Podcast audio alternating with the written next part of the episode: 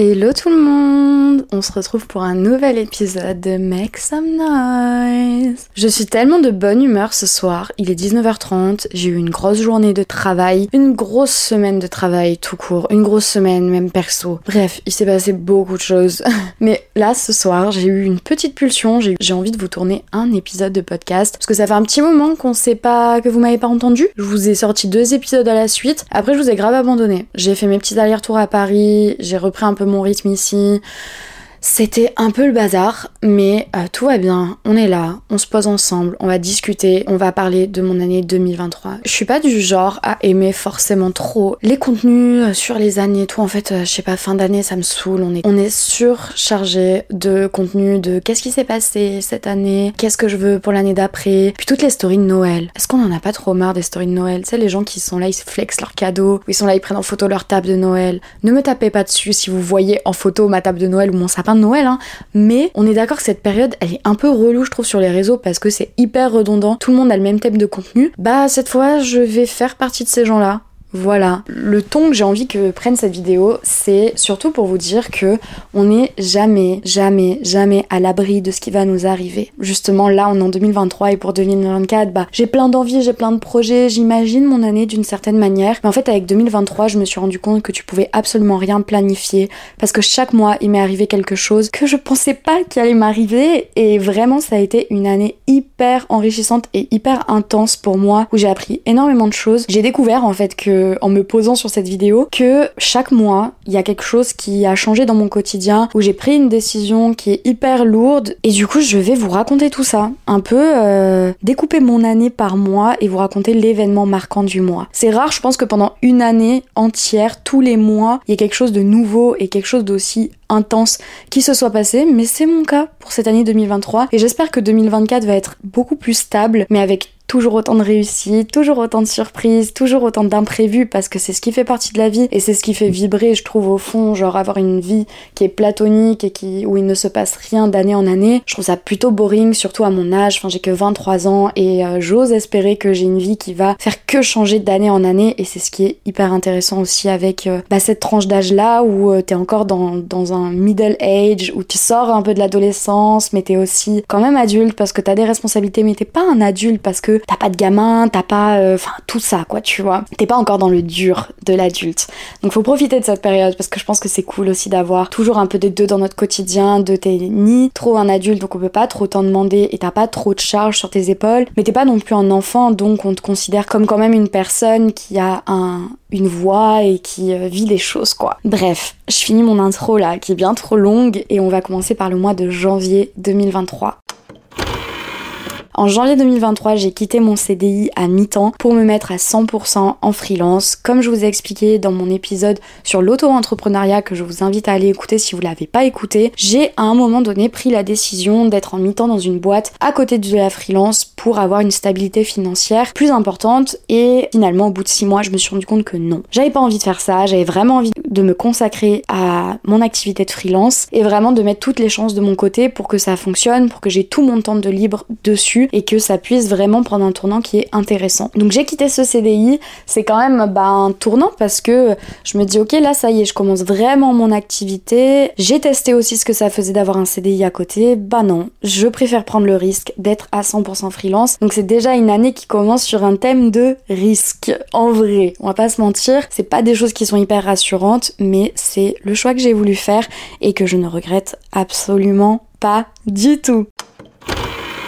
En février, j'ai décidé de me lancer de manière régulière sur YouTube. J'étais à une vidéo par semaine et j'ai tenu ce rythme jusqu'à l'été. J'avais déjà ma chaîne YouTube depuis un peu plus d'un an, mais je postais vraiment au compte-goutte parce que voilà, j'étais pas hyper à l'aise encore avec ça, j'avais pas énormément d'idées, je vivais en couple, donc en fait tout ça faisait que j'étais pas dans des conditions qui faisaient que j'avais envie de m'y mettre à 100% et surtout le fait que j'ai quitté mon CDI en janvier, je me suis dit ok maintenant il va falloir que tu investisses vraiment sur ton image pour que ton activité en freelance soit pérenne et que tu aies des contrats, etc. Donc vraiment le but c'était de me faire connaître, d'avoir un nom qui euh, retentit dans l'oreille des gens de plus en plus, etc. Et aussi d'avoir des opportunités en termes d'influence euh, qui rapportent de l'argent au final euh, bah, sur mon compte en banque en fait. Donc c'est toujours intéressant. Du coup février, je me lance une vidéo par semaine. En plus à savoir que février c'était une, période assez dense parce que ma cliente de l'époque faisait des daily vlogs. Donc en plus des daily vlogs de ma cliente,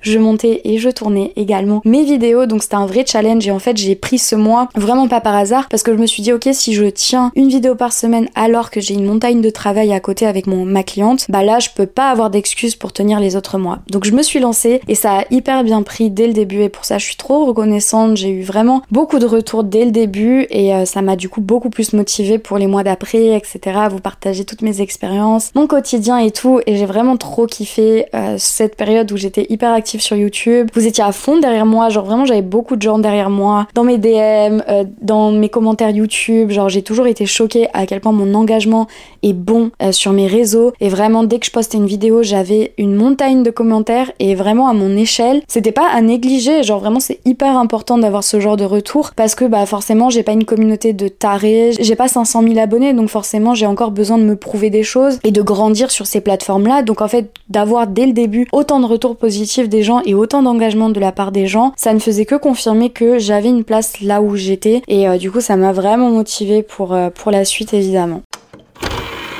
En mars, il s'est passé un truc de fou furieux. En gros, en août 2022, je suis partie à Bali avec mon frère, sa chérie, un copain à mon frère et une copine à moi. On est partis tous les cinq et c'était euh, une de mes meilleures expériences de voyage, ma meilleure expérience de voyage. J'ai eu un réel coup de cœur avec Bali. Vraiment, ça a été l'amour entre Bali et moi que j'ai vraiment trouvé une place et des réponses. Enfin, ça a été un voyage vraiment très particulier. Mais en tout cas, j'avais juste un souhait en rentrant en France et même quand j'étais encore à Bali, j'avais un souhait, c'était déjà d'y revenir. Et du coup, avec euh, ma copine avec qui je suis partie, on prévoyait de retourner à Bali, évidemment, sauf que bon, on a eu des problèmes personnels, ce qui fait que c'était plus mon ami. Du coup, j'étais en mode, ok, bah maintenant je fais quoi? Moi, je voulais partir à Bali. Donc en mars, j'ai sauté le pas et j'ai réservé mes billets pour Bali pour partir solo, pour me faire une expérience solo. Et ça, ça a été quand même un big truc. J'en ai beaucoup pleuré. C'était hyper particulier parce que on voit trop ce truc de tout le monde qui part en solo trip sur les réseaux et tout. Et je pense qu'on a tendance à le banaliser. Mais en vrai, c'est quand même un truc énorme. Et en fait, je le vois quand je raconte mon voyage à des générations plus anciennes que moi, donc euh, de l'âge de mes parents, etc. Et à chaque fois, il y a un truc de, ouah, c'est hyper courageux. Franchement, jamais j'aurais fait ça à ton âge et tout ça. Et c'est vrai que c'est courageux c'est vrai que c'est ouf de partir à l'autre bout du monde et d'ailleurs euh, je pense pas que je serais capable aujourd'hui en tout cas de partir à l'autre bout du monde dans un pays que je connais pas. Je suis partie à Bali parce que je connais Bali, donc c'était rassurant pour moi de savoir que je pars toute seule, mais dans une destination que je connais. Donc j'avais pas le sentiment de partir réellement dans l'inconnu, mais en tout cas ça reste quand même un énorme truc dans une vie et de me dire qu'à 23 ans, à 22 ans, j'ai fait le choix de partir solo quelque part. J'ai eu quand même un sentiment de puissance de me dire ok à partir de maintenant tu peux tout faire. Tu peux partir partout, tu peux prendre des grosses décisions. En fait, t'as besoin de personne, t'as réussi à faire ça seul, t'as pris l'avion seul, t'as passé du temps seul, etc. Et rien que ça, bah, je suis hyper fière de moi d'avoir puisé ce courage au fond de moi pour suivre mon rêve. En fait, j'avais vraiment envie de repartir. Bah, la personne à qui je devais partir, ça ne s'est pas fait, donc je me suis dit, ok, personne va m'arrêter.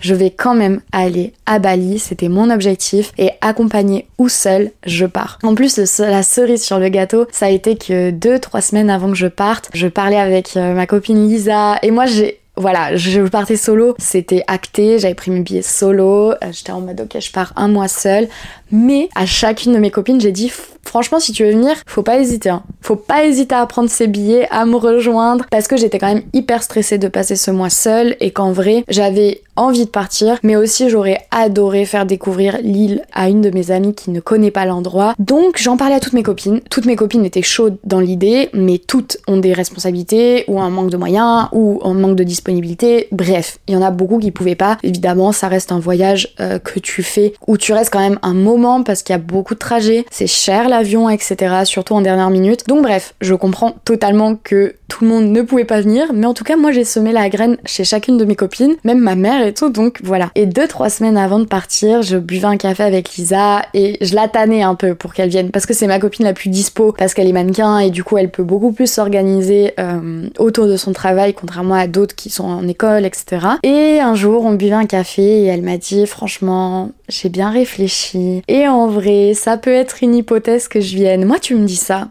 je te lâcherai jamais ta vie. Surtout Lisa, je la connais, jamais elle lance des choses sans le faire. C'est pas ce genre de personne qui te dit ah putain meuf et tout, faudrait trop qu'on fasse ça, mais qu'on fait jamais. Non, Lisa, elle te dit des choses et elle le fait, tu vois. Donc quand elle m'a dit ça, c'est vraiment pas tombé dans l'oreille d'une sourde. Je lui ai dit Lisa, tu me fais quoi là? Je lui dis moi je te connais. Si tu me dis ça, c'est que en vrai, là t'es en mode oui, ça peut être une hypothèse, mais en vrai, t'es à deux doigts d'acheter tes billets, pas vrai? Elle me dit ouais, tout. Ok Du coup, on a réservé ses billets, genre vraiment là, au moment où on l'a dit. Et au final, elle m'a rejoint au bout de deux semaines. Elle est restée deux semaines, donc euh, j'ai fait moitié solo, moitié avec elle. Et c'était incroyable. C'était un encore meilleur. Enfin, je sais pas, en fait, c'est incomparable, mais c'est encore une autre expérience que ma première fois à Bali. Bref, Bon, avril, on va dire que c'est bah, la décision de Lisa. Voilà, on va dire.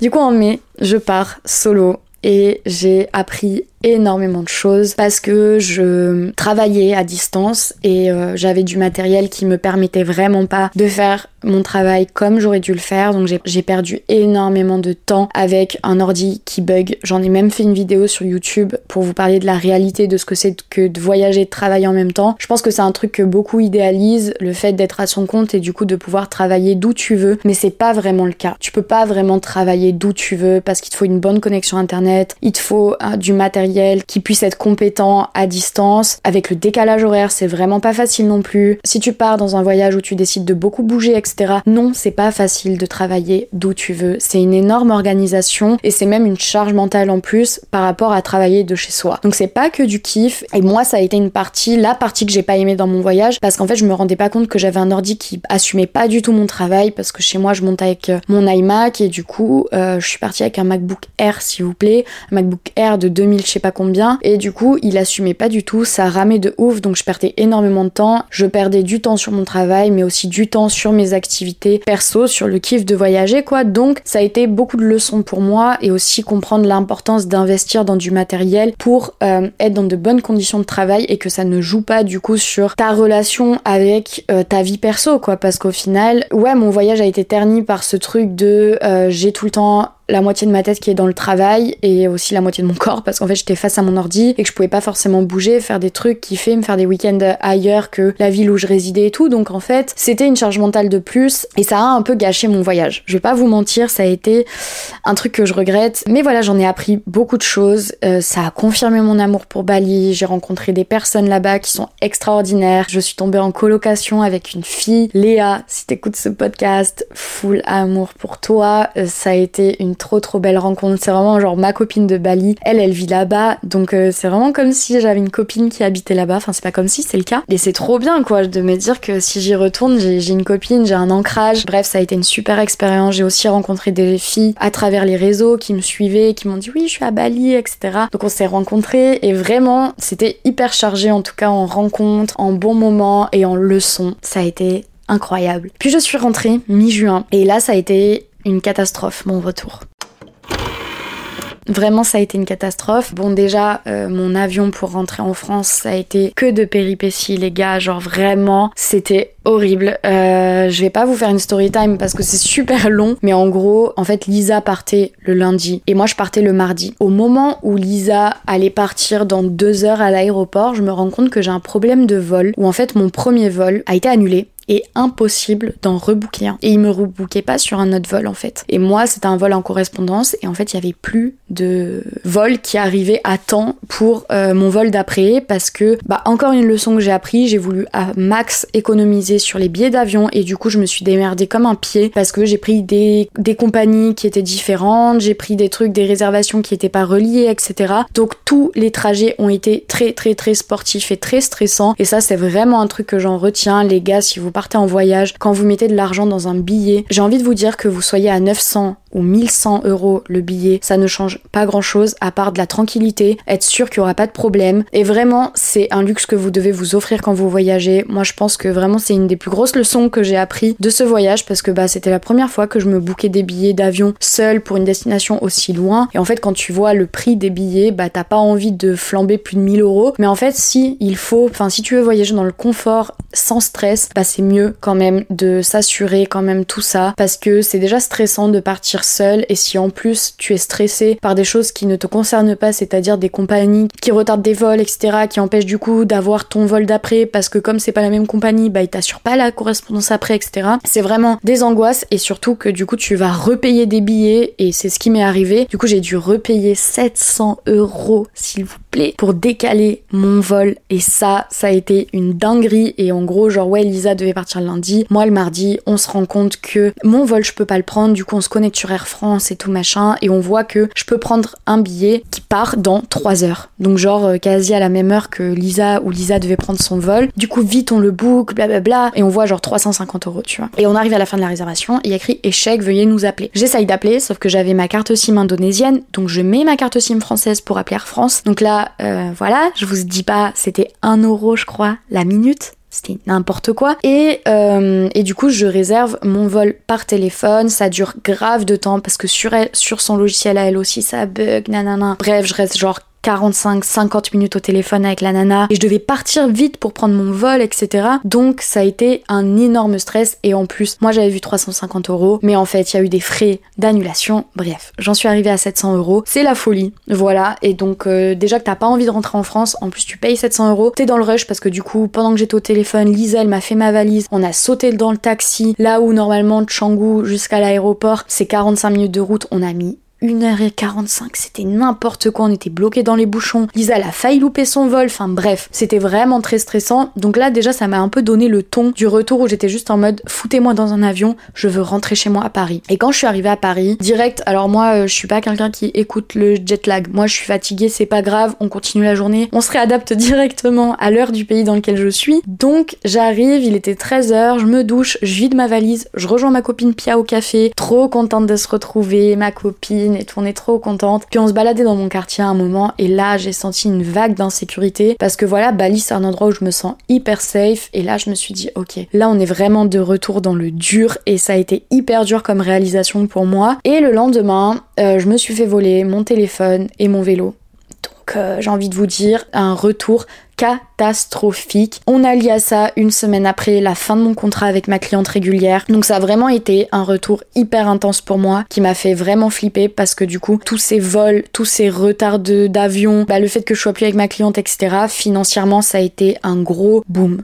Voilà, j'ai commencé à vraiment stresser, à tout remettre en question. Ça a été une période vraiment dure, je pleurais énormément. Vraiment heureusement que j'avais un entourage aussi présent pour moi que qui ne l'était. Vraiment, c'est j'ai des copines extraordinaires qui ont pris mon dos à cette période-là comme jamais et j'en suis hyper reconnaissante et c'est là que j'ai compris que j'étais vraiment bien entourée. Mais surtout, c'est là que j'ai compris qu'il fallait que je prenne une décision parce que là ma vie partait dans un mur littéralement. Payer un voyage, c'est beaucoup d'argent, euh, je payais en même temps un loyer à Paris, je suis rentrée je devais payer mon loyer, j'ai plus ma cliente, donc j'ai et, j'ai plus rien en fait. Bref, j'ai eu vraiment une grosse grosse vague de stress et je me suis vraiment remise en question. Je me suis dit mais qu'est-ce que je vais faire?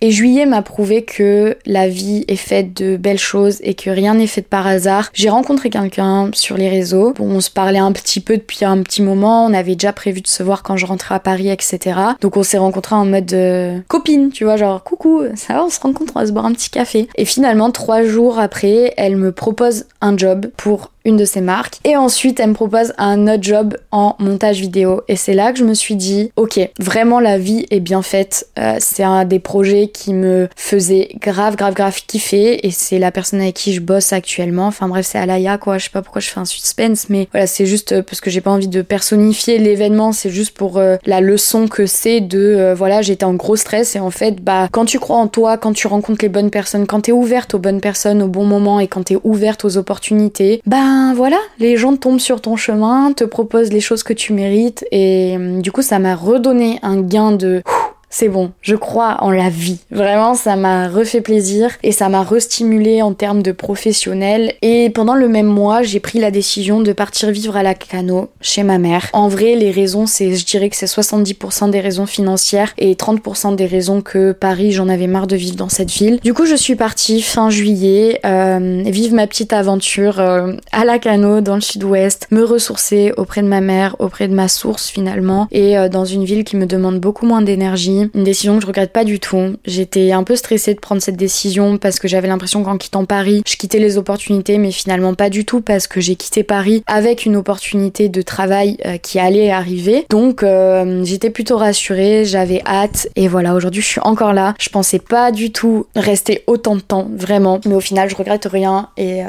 voilà. Qu'est-ce qui s'est passé au mois d'août? Ça a été un mois un peu vide dans le travail, mais j'ai passé des moments vraiment cool. J'ai des copines qui sont venues me rendre visite dans ma petite région, qui sont descendues de Paris, et ça m'a fait trop du bien de, de les voir ici. Aussi de passer des moments avec mes copines qui habitent, avec mes proches qui habitent eux à Bordeaux, parce que je viens de Bordeaux à la base et la Cano c'est à côté de Bordeaux. Bref, depuis je peux repasser des moments avec ma meilleure amie. Enfin bref, c'est précieux en vrai d'être bien entourée, vraiment. Et je remercie vraiment mes amis d'avoir euh, là pour moi. Pourquoi je suis émue? Mais ça, cette période-là, elle était vraiment dure et ça faisait vraiment longtemps que j'avais pas été dans une période aussi basse dans ma vie et de voir que, je sais pas, mes copines, genre elles m'ont, elles m'ont tellement prouvé qu'elles étaient là pour moi. Et enfin voilà, Lisa et Pia, elles sont venues en voiture pour me voir, elles ont amené la fin de mes affaires de déménagement. Et elles pouvaient pas venir plus de deux nuits. Et elles sont venues en voiture, elles ont fait 7 heures de voiture, elles ont chargé la voiture à fond, elles ont loué une voiture pour venir juste pour trois jours pour déjà bah, me dépanner euh, pour mon déménagement et pour me voir. Et ça m'a tellement touchée et je suis tellement reconnaissante.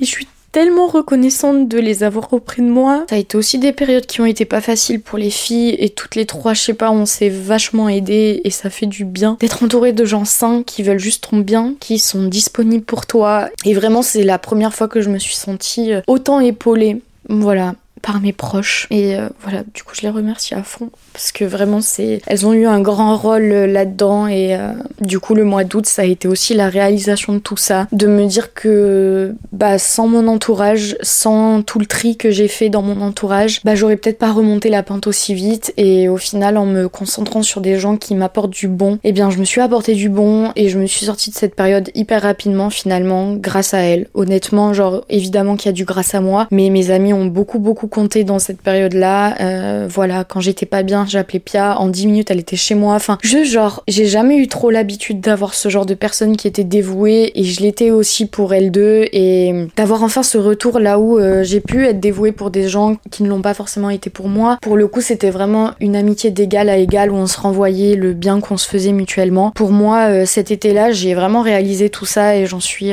hyper reconnaissante. Voilà. Oh, j'ai chialé, purée, n'importe quoi.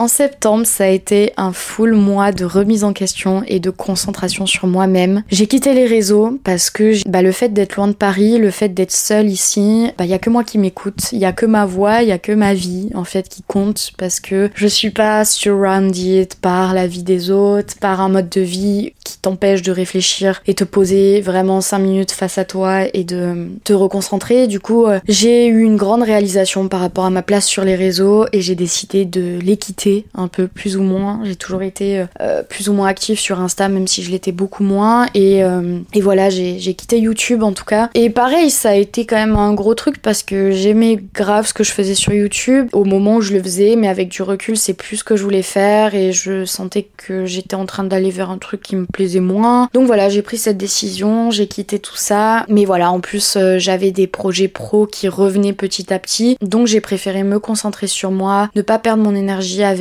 surproduire sur les réseaux et me concentrer sur mes missions avec mes clients. Donc bref, vraiment, septembre, full remise en question et concentration sur moi-même. Et je pense que c'est hyper important de passer par un mois comme ça où on dévoue notre temps à nous-mêmes. Et ça m'a fait en tout cas vraiment beaucoup de bien, surtout après la période que voilà, je vous expliquais et que j'ai traversée. J'en avais vraiment besoin. En octobre, beaucoup de travail. Je retrouve un rythme très cool où je me mets au sport, euh, j'ai ma petite routine ici, loin de ma vie. Euh, je me fais de plus en plus au fait que je n'ai pas de vie sociale. voilà, chose qui me faisait énormément stresser parce que moi je suis quelqu'un de très social euh, dans le sens où j'adore avoir mes amis près de moi, j'adore être avec mes potes. En vrai, même si aujourd'hui je me suis faite à la situation, si je pouvais vivre dans une énorme maison avec toutes mes copines, franchement, ce serait la meilleure chose dans ma vie. Genre vraiment, j'adore être avec mes amis, j'adore aussi avoir des moments seuls, mais je me nourris vraiment de mes potes. Peut-être parce que j'ai un super entourage aussi, mais voilà, on rigole tellement, on passe des tellement bons moments, on parle tellement, on approfondit tellement de choses. J'ai des relations hyper différentes avec toutes mes amies, mais toutes m'apportent quelque chose et c'est pour ça qu'elles sont dans ma vie et j'ose espérer que je leur apporte quelque chose aussi, mais j'en doute pas tant que ça. Donc euh, voilà, je sais qu'on a, on a vraiment des liens cool. Pour moi, c'est hyper précieux, donc j'avais vraiment peur d'être dans une ville loin d'elles et loin vraiment de, voilà, il y a pas de gare ici et tout, donc c'est même pas, elles peuvent prendre un train et en deux heures elles sont chez moi. Non, genre c'est relou de venir. Et du coup euh, ça m'éloigne vraiment de tout ça donc je stressais. Et au final mois d'octobre j'ai trouvé un petit rythme. Je me fais à ce mode de vie où je suis seule. Mes copines ne me manquent pas plus que ça. Genre si j'avais le choix voilà je, les ferais toutes venir. Mais au final j'arrive quand même à trouver un petit équilibre où euh, je les vois quand même régulièrement. Soit je monte soit elles viennent. Donc j'arrive au moins une fois par mois évidemment à voir une copine. De plus j'ai ma meilleure amie qui vit à Bordeaux. Donc voilà je trouvais un petit rythme c'était sympa en plus en octobre on m'a fait la proposition pour un énorme projet qui sortira l'été prochain. Et ça, ça m'a grave reboosté parce que c'est un projet qui n'est pas digital et c'est la première fois que je vais en mener un. Du coup, c'est trop cool, ça m'ouvre à de nouvelles opportunités, ça m'ouvre à un autre type de projet. Je pense qu'il peut m'apporter des opportunités vraiment intéressantes pour la suite. Donc pour ça, je suis super super contente. Et de plus, en octobre, j'ai lancé mon podcast le jour de mon anniversaire. Et ça aussi, c'est trop cool parce que c'est quelque chose que je voulais faire depuis un moment. Et en ayant quitté YouTube, il y a quand même un lien qui me manquait avec vous, euh, avec les gens qui m'écoutent. Donc le podcast pour moi ça a été une évidence et je suis trop contente d'avoir poursuivi ce projet qui à la base était juste une idée et de l'avoir transformé en quelque chose de concret. Putain c'est pas l'autre jour j'ai vu Aya Nakamura à un moment, elle avait tweeté un truc qui disait les idées appartiennent à ceux qui les réalisent. Et je trouve ça tellement vrai, genre il y a tellement de gens qui disent ouais elle m'a pris mon idée, ouais moi j'avais cette idée et au final elle le fait, nanana alors que je lui en ai parlé. Mais en fait fallait faire. Genre à un moment donné, fallait faire. Genre le podcast par exemple, c'est une idée que tout le monde a. Enfin, c'est un truc que tout le monde fait. J'ai rien inventé. Et s'il y a des gens autour de moi qui se disent ouais, elle est sérieuse, elle a lancé son podcast alors que moi je voulais faire ça, bah en vrai, genre fallait faire. Personne t'empêche et personne aujourd'hui encore, même si je l'ai lancé, t'empêche toujours de le faire. N'ayez pas la crainte de, de voler les choses aux gens. Si les gens ne le font pas, c'est que l'idée n'était pas pour eux, c'est qu'elle était pour vous parce que c'est vous qui avez réussi à la réaliser. Voilà, très important. Donc trop contente d'être, euh, d'avoir transformé l'idée en projet. Voilà, donc un mois d'octobre très cool. En plus c'est mon birthday, donc j'adore le mois d'octobre.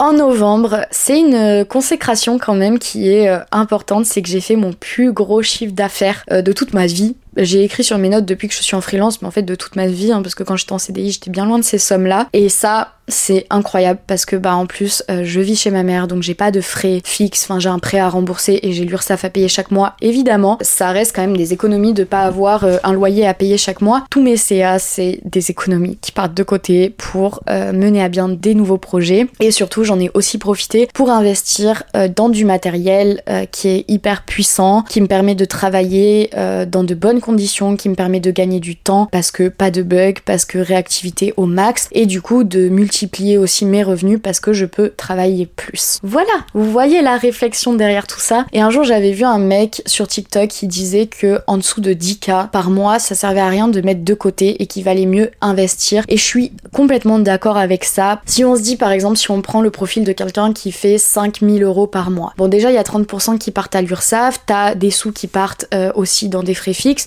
Donc au final il te reste pas énormément de choses. Donc qu'est-ce que tu vas mettre de côté? Tu vas mettre 1000 euros de côté? Et eh bien c'est 1000 euros plutôt que de les mettre de côté, achète-toi un nouvel appareil photo, un nouveau micro pour tes podcasts, achète-toi, enfin des choses en fait qui vont te servir. Et justement c'est grâce à ces 1000 euros investis que tu vas faire du contenu qui est de meilleure qualité, que tu vas produire du travail de meilleure qualité, que tu vas pouvoir multiplier tes revenus parce que la qualité de ton matériel fait que tu ne perds pas de temps avec des bugs, avec euh, voilà du racolage là, euh, parce que tu pas un matériel qui te permet de faire les choses à 100%. Et du coup, tout cet investissement, tous ces 1000 euros, bah dans 6 mois, ça se transformera en un chiffre d'affaires de 10 000 plutôt que 5 000 parce que justement, l'investissement fera que tu gagneras plus d'argent.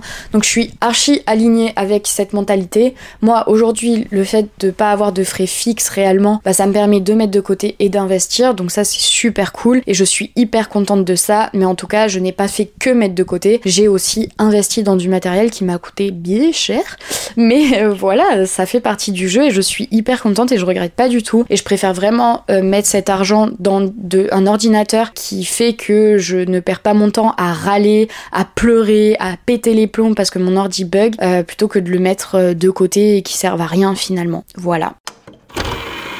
Et eh ben on en vient au mois de décembre, c'est aujourd'hui et euh, j'ai juste un truc à dire, c'est que je suis plus déter que jamais. Je suis trop contente de cette année. Elle a été hyper riche comme vous pouvez le voir, énormément de rebondissements, énormément de phases euh, dans l'année. Mais euh, je suis trop contente, je suis hyper reboostée, j'ai grave foi en 2024. Je sais que ça va être une belle année, j'ai des beaux projets, j'ai envie de voyager, j'ai envie de plein de choses et ça fait trop plaisir d'en être à ce point-là. Je sens que je suis, je me suis grave reconnectée à moi. Je, je sais qui je suis, je sais où j'ai envie d'aller, je sais ce que j'ai envie de faire dans ma vie. Je me suis éloignée aussi beaucoup de personnes cette année-là que j'ai pas cité dans tout ça parce qu'il y a eu énormément de choses autour de ça en plus de tout ce que je vous raconte. J'ai fait un tri dans ma vie, je me sens hyper apaisée et ça me fait du bien parce que c'est ce que j'ai ressenti euh, après mon premier voyage à, Bali. Ce sentiment de paix, ce sentiment de me sentir vivante. Et après ce voyage à Bali que je l'avais ressenti et avec toutes les catastrophes que je vous ai citées, bah, j'avais vraiment perdu ça j'étais vraiment dans un flou, j'étais vraiment dans une période où ça n'allait pas et aujourd'hui je me sens vraiment reconnectée à ma paix. Je suis apaisée, je suis stable émotionnellement, je suis dans de bonnes dispositions pour euh, faire du bon travail, pour développer des projets qui me plaisent de plus en plus,